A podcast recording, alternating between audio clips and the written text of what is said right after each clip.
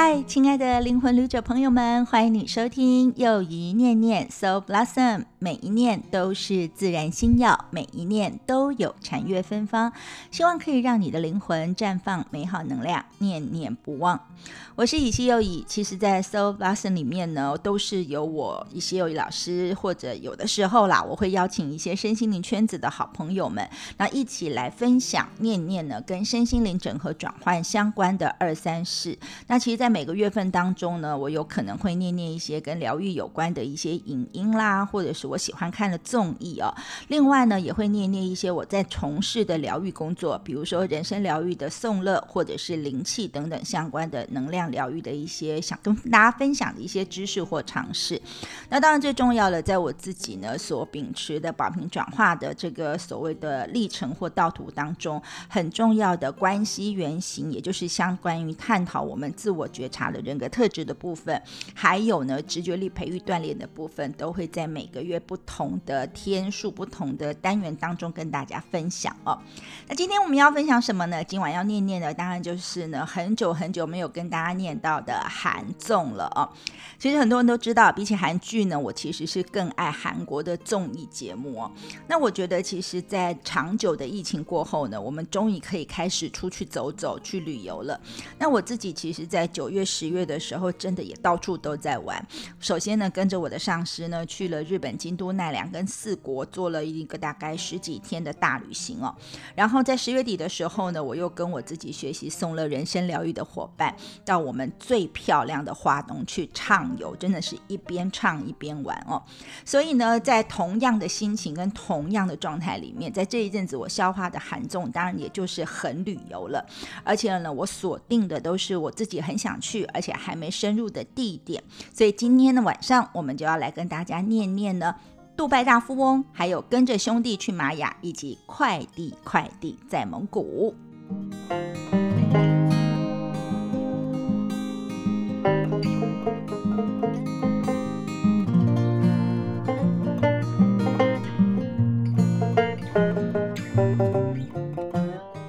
在九月份的时候呢，我在念念我喜欢的韩团，也就是 Seventeen 小时期的时候呢，我就有提到说，其中的成员就是 Joshua 跟 Hoshi，他们参与了一个新的综艺节目，叫做 Bravo，也就是杜拜大富翁。那其实顾名思义，就是以杜拜为背景为场景哦，那一边享受旅行，一边玩现实版的大富翁游戏的一个设定哦。那其实我自己觉得，旅行的这个所谓的综艺节目要具备的特色，第一当然就是地点，地点 location 哦，因为去的地点呢，其实这是一个非常重要的地方，最好就是一些我们很难去或者是很想去，但是呢，这个花费或者是那个艰难度比较高的地方。所以呢，杜拜呢不是一般人可以去的地方，所以当然是很吸引人。那其实，在看这个旅行综艺的时候，创意就是企划的创意很重要，所以在充满有钱人的杜拜当中呢，当然就要玩。很合拍的大富翁游戏了，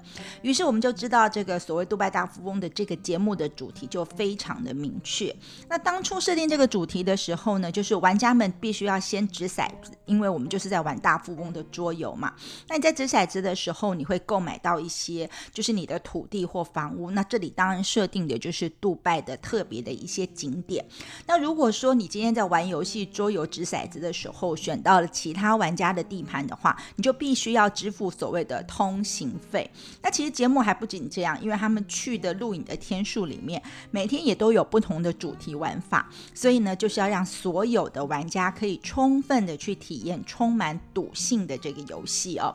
那如果说这一档韩综的特色的话，我觉得首先当然就是一个基本上的企划定义，比如说它的定义是制作人说的，就是充满金钱气息的成人游戏版哦。那这个是制作人为节目下的定义，所以呢，我觉得金钱、然后游戏、成人、然后杜拜这些元素集合起来，我想应该会触发一些观众的好奇心。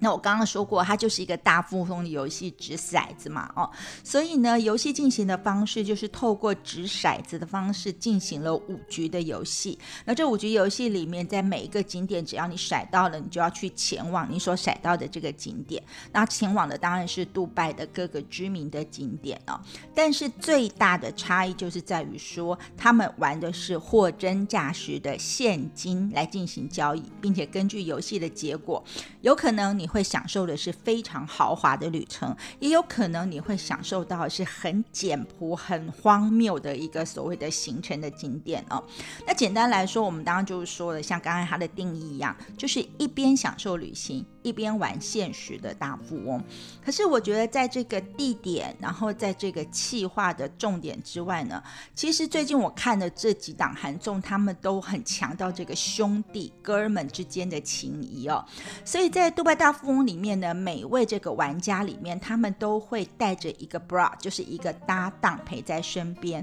所以总共这个游戏里面，或是这个节目里面，邀成了三组的这个所谓的 bra，就是兄弟们进行游戏。然后其实还有一个庄家，那这个庄家就是著名的这个主持人李生基，他担任了这个银行家的角色，来监督整个游戏的进行。然后最后他会告诉你说，如果最后得胜的那组兄弟呢，他其实可以获得所有现金的奖励。那其实我在看这个韩综的过程当中，因为设计有各式各样的赌局嘛，所以在过程当中里面，有的时候是看运气，有的时候是看直觉，有的时候是看勇气哦。所以其。其实呢，过程是一再的反转再反转哦。那其实最后的冠军真的蛮出乎我意料之外的。然后就算得到了冠军，说好的奖金呢，他到底有没有拿到呢？其实也具有他们一贯的这个反转的特色。那你可能会想说，哎，为什么选择这个地点呢？因为特别选择杜拜作为游戏的舞台节目呢，这个制作人自己有解释，他说呢，杜拜是一个拥有繁华城镇，也拥有荒凉沙漠的一个城市，所以它的对比非常的强烈。那也因为这种强烈的对比魅力呢，所以他们会觉得节目如果在这个城市进行，大家都很想去，但是它同时有非常奢华，也有非常荒凉的一面。那其实他觉得在画面上，在规模。上，在整个呈现的感觉上都是很好的选择，所以当他们提出这个案子，然后邀请三组的来宾哦，就是三组兄弟们、哥们去参与的时候，这些玩家们其实也都抱有很大的期待。然后你会知道说，这个画面一定很美嘛，因为旅游景点非常的多。那其实呢，在杜拜的地方，它有非常多华丽的布景，有非常高档的，比如说有哈利法塔，然后有七星级的帆船饭店，然后也有知名的水舞秀。然后到 LED 的灯光秀，那你可以整个感觉都或整个去体会到这个阿拉伯联合大公国的魅力哦。那当然美食也是很多，而且几乎都是非常高档，可能连这些明星们平常也不会去吃到的美食，比如说撒上金箔的高级牛排、红酒，那或者是呢在街边就可以进去的西式餐厅。那每道料理其实看起来真的都还蛮令人垂涎三尺的哦。那我觉得除了这些美食跟景点之外，因为我刚刚说了，其实呢，这个大富翁，也就是杜拜大富翁里面，它的特色就是哥们，就是兄弟哦。所以呢，在这里面的成员请来了，除了银行家李生基之外呢，他找来了三组兄弟哦。其实包括在 Running Man，就是另外一个韩综里面带来笑声的王鼻子哥，就是池锡辰，还有呢，活跃于家事夫一体等多元节目的这个李生基主持人，甚至呢，还有就是这个池锡辰的这个所谓的兄弟就。就是呢，无限挑战固定班底的曹世稿，或或者是以《请回答一九八八》等作品展现喜剧演技的演艺李东辉，其实我还蛮喜欢这个人的哦。然后另外一组呢，就是呢，因为的《机智医生生活》备受欢迎，或者是那个《浪漫医生金师傅》里面的主演刘演熙，还有呢这个曹圭贤，也就是 Super Junior 的曹圭贤。他们是一组兄弟，那当然最后一组就是很年轻的，那也是因为他们的团综就是 Going Seventeen 当中呢，发挥了独特异能感的 Seventeen 的成员，就是 Joshua 跟 Hoshi 哦。那其实你们一定会知道嘛，我会看到这部分，可能当然还是因为 Seventeen 啦。那其实呢，Joshua 跟 Hoshi 呢，在这里面其实真的是蛮活跃的。那我看过他之前在做这个节目的事前访问，那制作人跟导演之所以选择 Seventeen 的这两位新的综艺的人选参与，就是因为先去看了他们的团综，也就是 Going Seventeen。那导演觉得说，哇，这个 Joshua 完全是一个狂气爆棚的角色。那 Hoshi 呢，则是一个突然暴走型。那觉得这两个组合起来，变成是一个综艺圈的新兄弟档，感觉上好像大家是会很喜欢的，所以就邀请他们出演。那这也是他们呢两个首次呢在外面的综艺节目里面呢单纲的固定的综艺。那这两个人其实我们都知道，Seventeen 是从练习生高中的时候就认识了，所以交情真的是十年以上，真的是很好的战友，而且是很好的兄弟，真的是兄弟哦。所以在在节目当中可以听到 Joshua 跟后续说，他们平常会一起洗澡，互相搓背，那真的就很像家人一样。所以其实我觉得这个 bromance 就是兄弟情哦，真的是还蛮感人的。那其实这样说起来的话，我觉得 Seventeen 的团综真的是所有的偶像男团或者是女团当中团综里面，我觉得真的是翘楚。其实有一天可以来说说了，我真的觉得呢，因为呃看了 Going Seventeen 而入坑的人应该是蛮多的。所以呢，这三组呢，真的是好朋友、好兄弟们聚在一起。所以呢，我们在看这个《杜拜大富翁》的时候呢，我真的也觉得那个因为太亲了、太熟悉了，彼此吐槽或者是嘲笑，或者是很无奈的那些表情呢，然后在很多无法预料的反转的情况之下，我觉得呢，我们在看节目的时候，至少我自己是有非常多的乐趣，而且有很多的期待的。那因为真的感情太好了，所以其实在这个杜拜。大富翁的售后里面呢，这个脑筋动得很快的制作人就想到说，既然这些班底们其实每一个都是有很好的歌喉，比如说 Super Junior 的圭贤当然不用质疑，那 Seventeen 大家也不用怀疑。可是呢，另外的三个成员或李生基自己也是歌手嘛，那另外的三个成员其实也都曾经在不同的节目当中展现出他们的歌喉，而且唱出很多的曲子。所以呢，这个制作人就干脆让这所总共所有的七八。八个人里面共同录制了五首歌曲，来直接当做节目的 OST 来使用哦。那李生基还特别说，因为拥有 Seventeen 嘛，那 Seventeen 的团队本来就是很棒的音乐团队，所以他们呢非常认真的录制了，而且他们觉得好像以后有可能还可以开一个节目专属的演唱会哦。总而言之呢，其实上真的很有趣啦。那我觉得他们在互相帮助、互相吐槽、互相呃彼此的这个交流的过程。程当中，我自己是觉得，除了美景可以看、美食可以吃，然后又好气又好笑的幕后故事里面，真的展现了他们的好感情。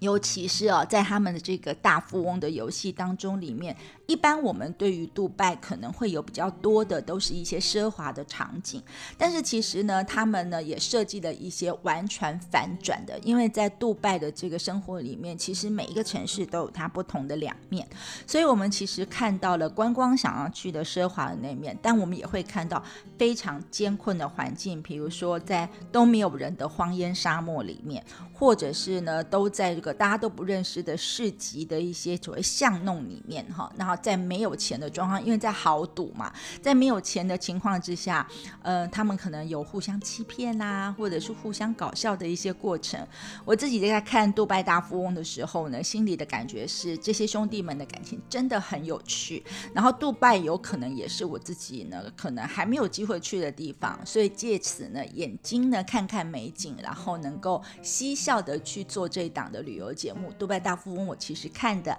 还蛮开心，也还蛮过瘾的。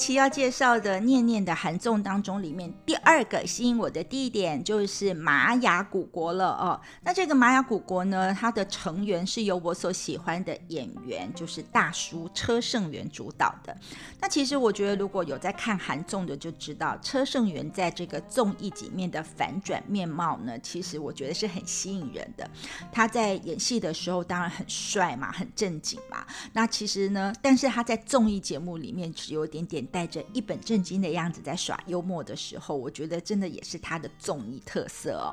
所以呢，有的时候你想想他在一些韩剧，比如说像《花游记》啦，或者他以前主演的很多戏剧里面演坏人也好，演主人翁也好，根本就是一个很严肃的角色。但是呢，他把这个在戏里面有一些耍宝或者是一些游戏人生的感觉放到这个综艺节目里面，其实我真的觉得也蛮开心看的。那我追车胜元也是蛮久了，因为呢，在这个罗 PD 的一日三三餐系列里面有一个属于他们的呃，就是渔村或者是这个海洋的系列，就是有车胜元、刘海珍跟孙浩俊他们的那个系列，其实彼此的互动我觉得很有趣。然后先前呢，他也在这个圣地亚哥的朝圣之路上面开了一个节目，叫《西班牙民宿》，我也看得很开心。因为呢，只要有车胜元在的地方呢，我觉得呢，除了看他人整个人很舒服之外，其实看他秀厨艺也是一件非常有意思的事。所以他参与的综艺节目呢，我一开始知道有这个节目的时候就还蛮期待的。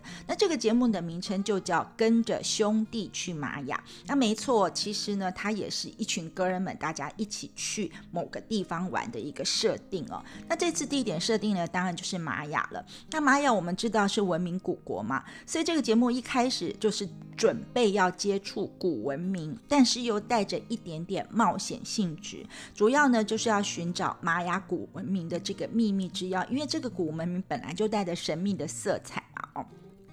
那其实呢，这个节目的这个所谓的制作人叫做 J J，然后呢，他自己对古文明是很有兴趣的。更重要的一件事就是我刚刚所提到的车胜元哦，因为其实他自己呢，在这个私底下的时候，他也是非常非常喜欢研究古代的文明，而且充满热情哦。所以呢，其实他在这里面的设定已经不完全只是一个搞笑的话，他是真的很有知识性的在做这个探索。然后这次他的哥们呢拉来的。是是演员，就是呢，曾经演过无数的电视剧跟电影的金城君，还有呢，就是男团的 Boys 的助演，他们一起就踏上了墨西哥的这个玛雅帝国的非凡探险之旅哦。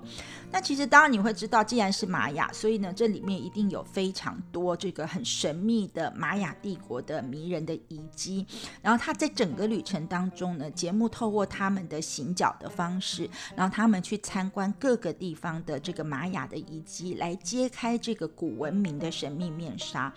同时呢，他们设计的旅程方式呢，就是呢，不是只是当观光客，他希望他们真的能够深入这个古文明的这个日呃，就作为当地的生活方式。所以呢，除了去探索、跟观赏、跟旅游之外呢，那其实他们还住到了当地民众的家里，然后住进去的交换的方式，那当然就要看这个车大婶，就是车胜元的发挥了。因为呢，这个厨艺运用当地的一些食材，怎么样展。现出这个韩食的美味哦。其实我觉得，呃，韩国的综艺节目其实还有另外一个特色，就是他们很知道食物的重要性。所以呢，其实有各式各样不同的呈现方式，把韩国的食物向国际推展出去哦。因此呢，有一点点厨艺或者是很有这个料理想法的这个艺人呢，就会成为这些节目当中的主力。那像车胜元就是一个这样的角色。那他们运用了他的烹饪的技巧。使用了当地的食材，加上他们所带去的传统的的一些所谓的韩国的一些配料，创造出了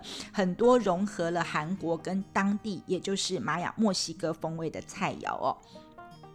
那我为什么说陈秀元很厉害呢？因为如果有看一日三餐的，就会知道，其实他的料理的方式呢，在一日三餐系列里面出现了很多会料理的人，比如说神话的 Eric，另外一个就是车胜元这个车大神了。但是两个人的这个所谓的料理风格不太一样。我自己个人其实还蛮喜欢车胜元的风格，就是看起来很随性，然后看起来好像是没有章法，但是呢，其实又充满了艺术创造的感觉。那那这一次呢，在跟着兄弟去玛雅的这个过程当中，里面他在第一集里面呢就带好，因为他们整个出去的行程大概有十天的旅行的行程，然后他在第一集里面就跟大家讲说，他准备了各种各式各样的调味料，他的所有的行李箱里面摆满了横跨了整个太平洋的调味料，所以他的两个成员就是祝妍跟金城君看了就觉得说，哇，真的很厉害，那真的不会饿死了。说老实话，如果是这种所谓的旅行的节目，或者是我自己要去旅行的话，有这样一个很会做料理、煮饭的人，我真的也心情会觉得很幸福哦。然后呢，这个金城俊他们开始帮忙他处理一些材料的时候，他们自己也觉得说，哇，我们在这种很神秘的古国的地方，我们居然要开始煮韩国的食物，其实也是很。很特别的一些感想了哦。那车胜元即便到了墨西哥，他其实也展现了这个料理人的这个面貌哦。所以即使说这个厨房可能很小，洗手台可能很小，火力可能很小，比如说他们可能没有真的很强大的瓦斯炉，甚至呢，这个墨西哥的鸡肉可能跟韩国的鸡肉，我们常常吃的亚洲这些鸡肉的这个韧性的状况其实都不一样。所以其实料理起来其实还蛮凄惨的哦。不过呢，这个个子很高，因为他其实上是 model 出身。的人嘛，个子很高的车身员还是用了嗯弯曲的背影，然后准备好所有这个韩式辣炖七块的材料，然后呢，呃，对着锅子开始慢慢的煮饭，然后去调整火候呢，煮出呢这个理想的饭哦。那我觉得其实呃我自己当然是没吃到，有点可惜，但是看着他们在吃的时候，我相信真的是很美味的哦。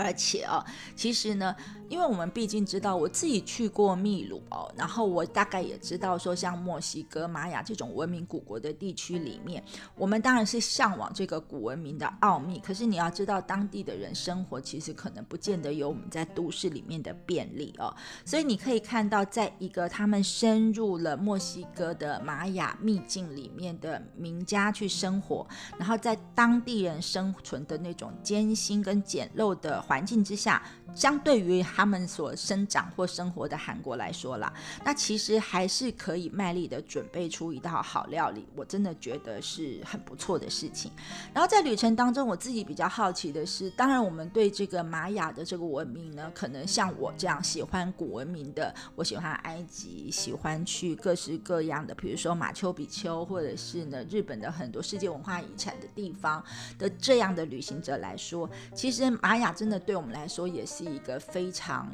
神秘，但是也非常多可以研读的一个很宝库一样的东西。但是在旅程当中，我反而意外的发现，说这个车胜元差大使呢，真的很像是一个历史老师一样，他对于玛雅的文化真的仿佛了若指掌。然后一路上呢，其实呢不用那个节目准备那个，他一路上自己就不断的说着跟玛雅文化相关的内容哦，所以我才知道说，原来他真的是玛雅古文明的粉丝。所以在这档节目里面呢，我们看到的设定的 location 里面是玛雅这个地方，看到了兄弟情，然后看到了车胜元的这个所谓的厨艺，也看到了一个对于他自己所喜欢的一个地点的这个文化素质的展现哦。那当然，这个节目因为去的不是一个方便的地方，相对于刚刚我们讲的杜拜大富翁，杜拜毕竟还是一个比较奢华、比较观光的地区哦，所以这个节目其实录制的过程并非。一帆风顺，车胜元自己就表示说，这是他从呃以前到现在参加过的节目当中，他觉得是最艰难的，甚至他的体力消耗非常的大，他还必须要服用补药来恢复体力哦。但是呢，他非常非常的赞赏节目的幕后团队，因为他觉得说，随着时间的推演哦，那这个节目的导演方格一呢，如果大家有一点点印象的话，他其实呢是在做那个嗯呃。应该也是一个非常著名的一个韩综的幕后使者哦，其实就是在做两天一夜的那个非常重要的一个就是 P D 啦。那这个 P D 呢，其实他呢在节目里面展现了说，随着时间的推移，他怎么样呢去把这个气化想要呈现的一些有趣的故事，比如说用当地的鸡来煮韩式的炖鸡，或者是呢用当地的一些环境跟食材来展现出对比。出韩国本身的这个文化，但是呢，也相对的展现出对彼此不同的文化差异上的尊重与相容哦。那当然了，因为这些状况里面，我们会知道，其实这几档的节目，尤其不管是刚刚我说的呃杜拜大富翁也好，或者是这个跟着兄弟去玛雅也好，兄弟这两个字真的是很重要。其实就是看看这几个呃，应该不能算是大男生了，应该算是中年男子啊，加上年轻的偶像，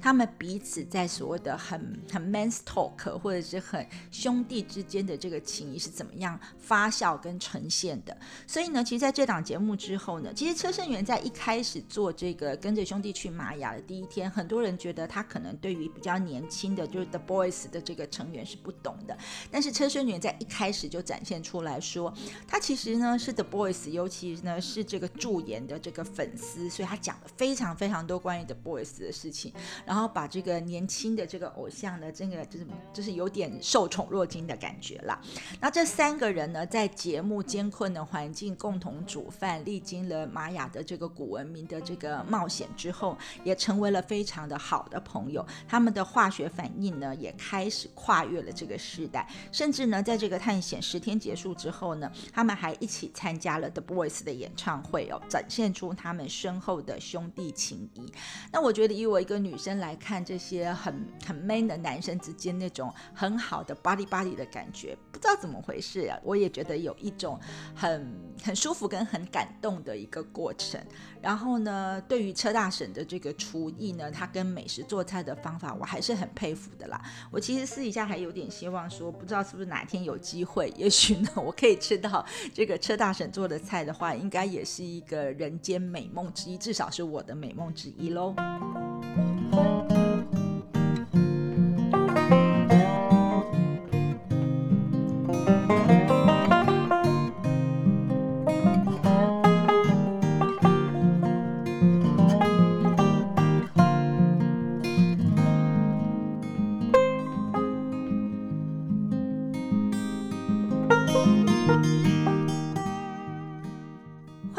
到 So Blossom，我们今天又一念念的念的就是我所喜欢的韩综，聚焦在的是旅行加上兄弟情的韩综哦。那刚才我呢，我们先面先讨论了年轻一辈去奢华的地方，就是杜拜的杜拜大富翁，然后呢也探讨了结合了美食加上了这个古文明探索的，呃，跟着兄弟去玛雅。而第三个地点呢，也是我非常好奇的。景点就是蒙古了，那当然也有兄弟情，而结合的综艺元素是快递哦。那这是远赴蒙古拍摄的实境的旅游节目，名称叫做《快递在蒙古》。蒙古其实我觉得从创意、从人选到整个的这个节目的制成背景，真的是算是蛮新的一个所谓的韩国的旅行综艺哦。那这里面的成员最重要的起因，当然就是有所谓的龙年兄弟，就是三。剑客好友金钟国、张赫跟车太铉哦。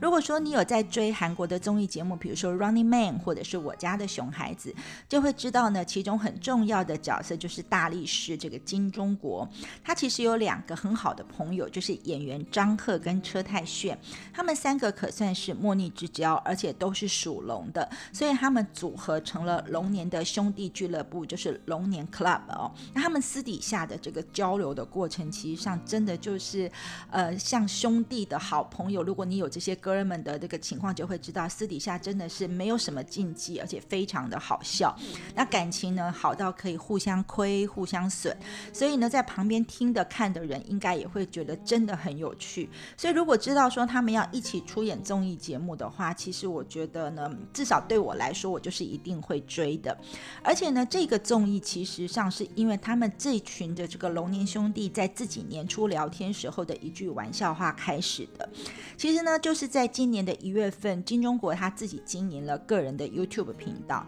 所以他就分享了说他们这一群龙年兄弟聚会聊天的一个影片。那当然，影片就是大家在那边胡水呃七嘴八舌，然后天南地北的聊。那演员张赫呢，就从他自己骑马拍戏的话题就开始提议说：“哎，我们这群人如果去蒙古啊拍一个骑马送快递的节目，应该会很有趣、很好看吧？”，那只是一句玩笑话。但是呢，车太炫立刻就觉得说，嗯，我打电话给我的朋友试试看，所以他就打电话去给曾经合作两天一夜的 P.D. 金明熙，就没想到金明熙一听到这个 idea 就觉得，哎，不错哎，然后一拍即合。所以呢，龙年 Club 里面的所有成员，就是金钟国、张赫、车太铉，以及呢歌手洪金明，以及音乐剧演员洪景仁，加上一个陌生的忙内演员江勋呢，就一共六个人，就开启了这一次的蒙古拍摄的全新的实境真人秀《快递在蒙古》。蒙古在大草原上面开展了这个前所未有的快递服务哦。那其实虽然 idea 很好，但是这个金 PD 后来真的有先去蒙古做了实地的探访，然后他就发现说，哎，真的可行。虽然只是一个张赫这个天马行空的一个想法，他觉得说蒙古第一个有美丽的自然风光，然后因为它幅员广阔，人很少，所以对快递是有需求的。再来呢，游牧民族的文化里面是非常非常懂得尊待客人的道理，所以他觉得整个所有的元素加起来，根本就是最佳的快。递的景点哦，那其实如果说你去了解一下背景，蒙古是世界上人口密度最低的国家之一，大概有百分之三十的人口是从事游牧或半游牧，所以呢，其实你就会知道说，他们其实这个彼此联系就有困难度嘛。所以如果你要做快递，快递是需要一些基础建设的，比如说道路要有啊，比如说这个 G 呃这个 GPS 要很准啊，或者是呢要有一些就是呢一些装备或什么之类的。那可想而知，在蒙古的这些快递基础设备是非常不足的，所以龙念兄弟呢，跟这个莽内将军要担任这个快递员，他们是没有办法有这个所谓的导航的 app 的，所以当然就要恢复拿指南针，然后要去战胜各种困难，才能够把收件人的宝贵物品是安全送达的。所以一路上我们可以想见蒙古的场景。现在说为什么想去蒙古？因为蒙古的场景里面，他们就是有一望无际的草原跟沙漠，然后有非常多的峡谷跟湖泊。然后虽然有村落，但是这个村落都很偏僻。但是蒙古人他们的天性是非常有人情味、很淳朴的。所以呢，他们一边送快递到达目的地之后，也可以跟蒙古当地的居民一起深度的融入当地的生活。所以呢，这个金 PD 就希望把节目打造成像老友一样的感觉，然后让我们看的人呢可以不带负担的放松、欣赏跟欢笑。那其实我们刚刚讲的成员嘛，在节目里面这些成员有五个人，其实是相识二十多年的龙年俱乐部的老朋友，他们彼此呢是感情很深厚，然后也很会照顾彼此。而最小的莽内其实小了他们十五岁哦，但是呢很可爱。然后也是一个非常懂感情、很受欢迎，所以这个有的这个老兄弟们，然后收到一个新的小朋友进来，其实他们自己也是欢迎跟期待的。那当然也不是完全不熟，因为金钟国在和江勋曾经在《Running Man》里面有过合作，所以呢，他在跟他的成员们提起说这个忙那时候，其实有点开心，有点担忧。他说这个江勋如果看过他演戏的就知道，其实他有点帅气、很聪明、有 sense，但是其实体力不太好哈。所以呢，估计他觉得跟着。他们走这一趟应该会很辛苦哦，所以呢，其实，在每一次的快递任务当中呢，啊，他们都做了很多呢，因为都要走路嘛，你完全不能够只有开车，还要骑马，有些地方甚至要走路过去哦。那其实我觉得，在所有的过程当中里面，当然你可以看到，就像邮差送信一样，你可以看到说这些收件人他们收到呢，从远方很久没有联络、很难得取得联系的朋友寄来的东西，然后有快。快递这样送到的时候，那种真的会有很多感动的场景出现哦。那我自己在看的这一群男生，他在里面像平常一样的开玩笑吐槽，但是呢，他们又会彼此很照顾。比如说呢，知道这个将军个子很高哈，所以就会帮他注意到说不要哪里走路又磕到，哪里又跌倒。然后他们彼此之间也要去做一些就是料理啊，或者是这个所谓的劳务的事情。那彼此怎么样的去互相帮忙等等之类的。那其实我觉得节目在最后的时候还做了一个特别的规划，就是呢，他们一路都在送信给别人嘛，所以呢，在最后一次的快递任务的时候，其实呢，节目帮他们规划，就等于说所有参与的六个人都会收到他们的好朋友或者是亲人呢寄给他们的一个快递的信件，等于他们自己快递给自己。那老杨忙内其实收到的是跟他合作十几年，如同他第二个妈妈的公司的。这个，嗯，像是他的经纪人又像他老板的人写的信哦。然后我记得在看的时候，他们是在沙漠上，在一个很漂亮的湖边，然后。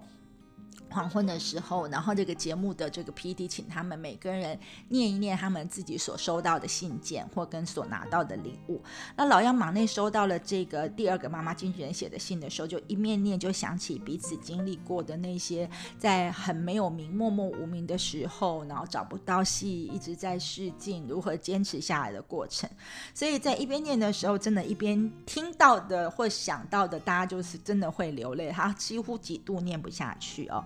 然后，当然，比如说像金钟国或张赫，他们接到可能都是合作的伙伴、演员或者是好朋友送来的信，那当然也都是充满感恩的字眼。而其中车太铉呢，其实我们都知道他是一个非常注重家庭的人，然后也一直在照顾家庭。然后车太铉接到老婆手写的信，跟他告白说：“谢谢你三十年一如既往的爱我。”那其实念到这里的时候，车太铉也是泪崩读不下去的。然后旁边的几个龙年的伙伴，张赫啦、金钟。国啊，其实都跟着哭哦，一边哭一边就想说，那我们是不是要结婚了？当然这也是搞笑的一圈了。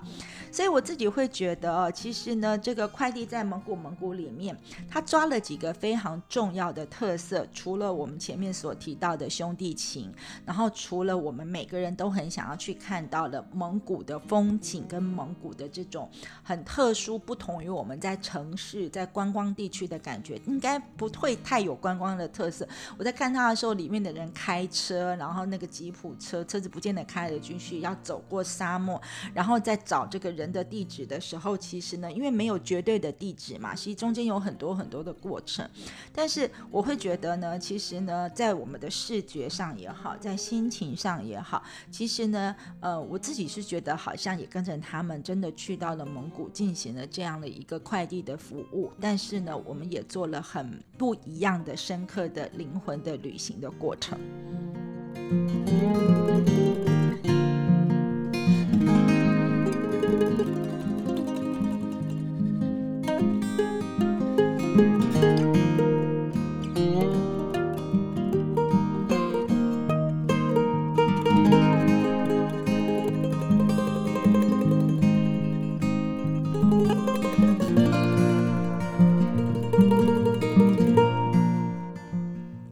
觉得看综艺节目哦，或者是特别是看韩综的时候，我真的很喜欢的，就是看他们的气化的创意。所以呢，这三档节目就是呢，《杜拜大富翁》，或者是跟着兄弟去玛雅，以及呢，快递在蒙古蒙古。其实锁定了一个，就是我们很想看看一些，就是呃，节目上著名的演员，或者是主持人或歌手，他们私底下其实也有他们的好朋友，就如同我们自己也有我们自己的好朋友一样。然后我觉得看姐妹淘的旅行跟看兄弟情的旅行，真的也有不一样的感觉。因为女生相处的模式跟男生相处的模式真的不太一样。但是呢，只要是真情去搞博、去交流的时候，我觉得都有感动人的地方哦。然后再来的话，就是节目呢，其实就算是同样的组合的模式，比如说都是兄弟，但是因为呢地点选择的不同，再加上了幕后制作团队的这个企划创意。以及大规模的制作，比如说在《杜拜大富翁》里面，我真的觉得他们真的是花钱不手软哦，然后用了非常多的这个拍摄的场景。那最近的综艺节目，当然空拍机是很重要的啦。那我们在杜拜里面看到的人类奢华、富丽堂皇、高档的饭店住的地方，然后所有金碧辉煌的感觉，然后我们又看到了在玛雅的这个文明古国里面，我们想探索的历史文化或者是奥妙，当然有。些也是我们现在还不清楚的地方，那我们会看看人们在怎么样的环境，就是艰困的环境，或者是在岁月的历练当中所。淬炼出来的感受。那同时呢，我真的刚刚就说过，这个韩国的节目非常非常懂得推销他们自己的韩食。那如果再加上有料理好手的时候，整个的节目，其实我们所有去旅行的时候，不就是美景，然后美食，然后加上就是可以睡得很舒服，那其实就会构成一次很好的旅游了嘛。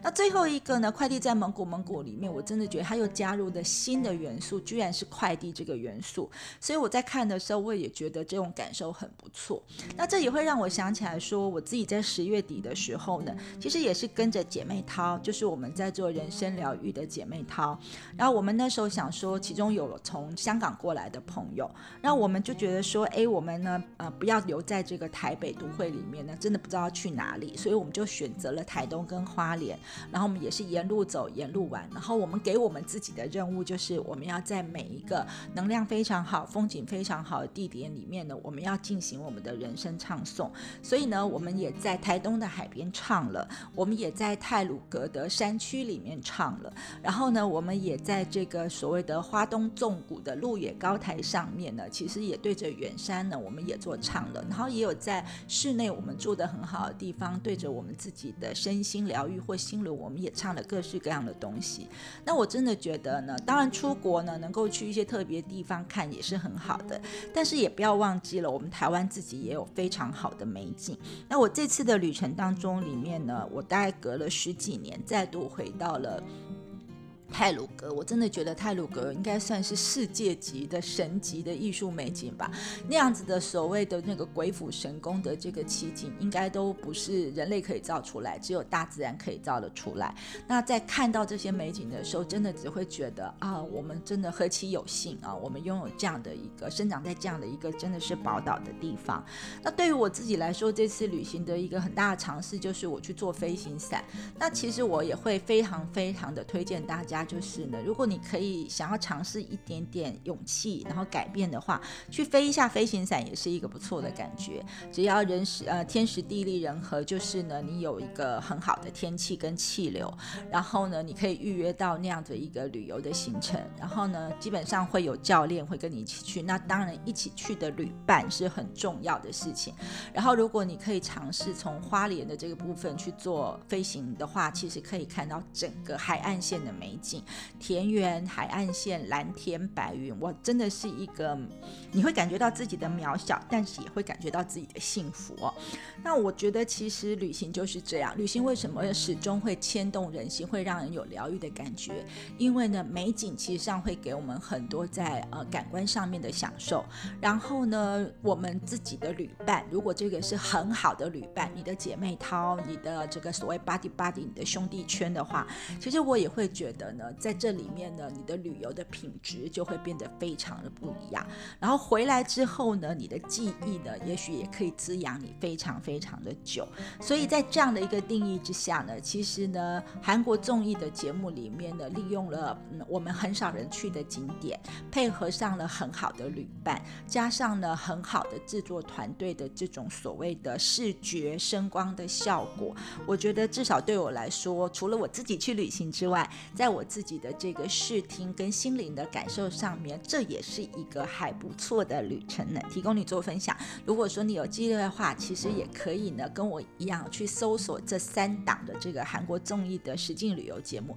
我相信你也应该会有很多很多的享受跟心得的。感谢你的聆听，今晚与又一念念 So Blossom 一起进入的是旅行韩综，我们一起去了杜拜大富翁，还有跟着兄弟去玛雅，以及快递在蒙古蒙古三个地。方不同的兄弟群，我相信呢，你也可以跟我一样的听了会有一点点共鸣，然后你也可以赶紧去收看一下，也期待在下周四的晚晚间，我们要继续进入圆形的分享喽。